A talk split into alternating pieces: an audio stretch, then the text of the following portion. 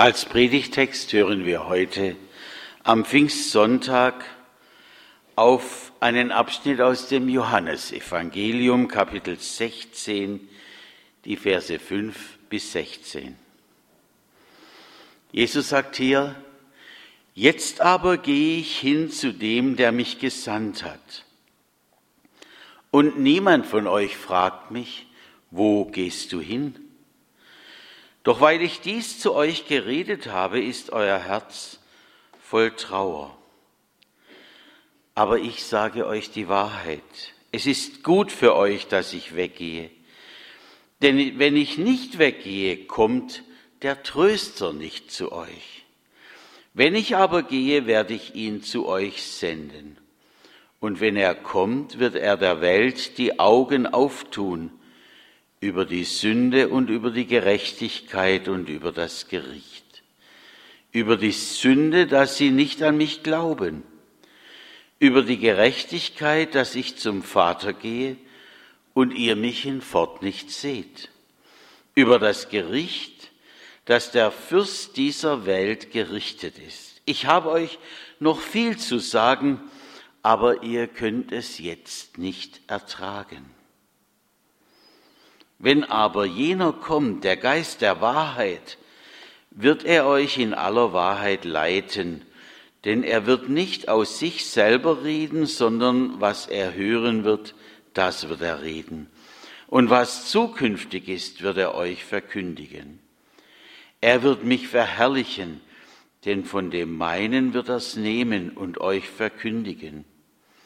Alles, was der Vater hat, das ist mein. Darum habe ich gesagt, er nimmt es von dem meinen und wird es euch verkündigen. Noch eine kleine Weile, dann werdet ihr mich nicht mehr sehen. Und abermals eine kleine Weile, dann werdet ihr mich sehen. Herr, du lässt uns so viel sagen hier. Hilf, dass wir es aufnehmen können in uns. Amen.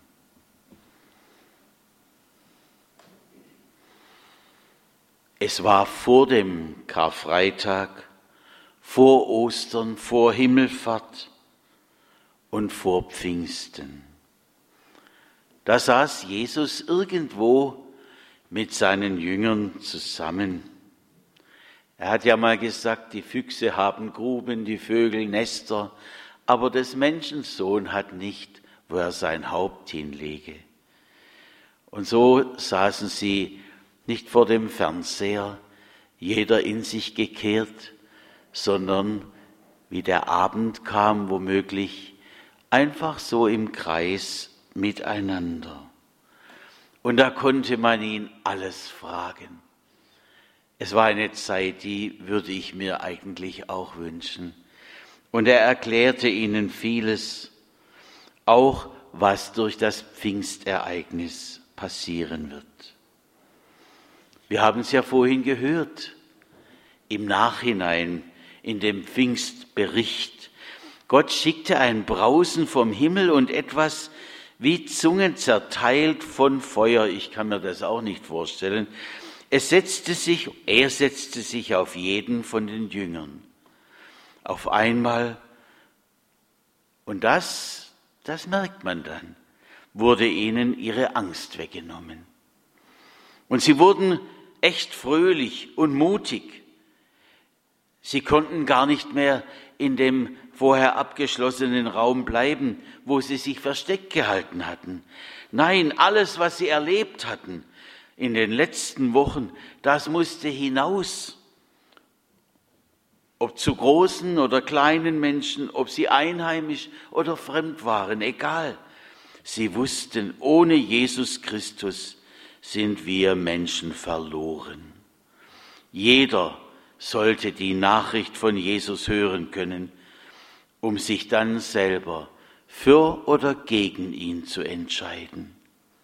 Neben dem Mut und dieser Klarheit war noch etwas anderes erstaunlich. Die, zu denen sie sprachen, aus welchem Land sie auch kamen, verstanden sie und Diese Menschen fielen nicht, wie sie vorher Angst hatten, über sie her. Nein, es ging ihnen durchs Herz, was Petrus sagte, und sie glaubten. Manche nennen das Pfingstfest darum, wie gesagt, den Geburtstag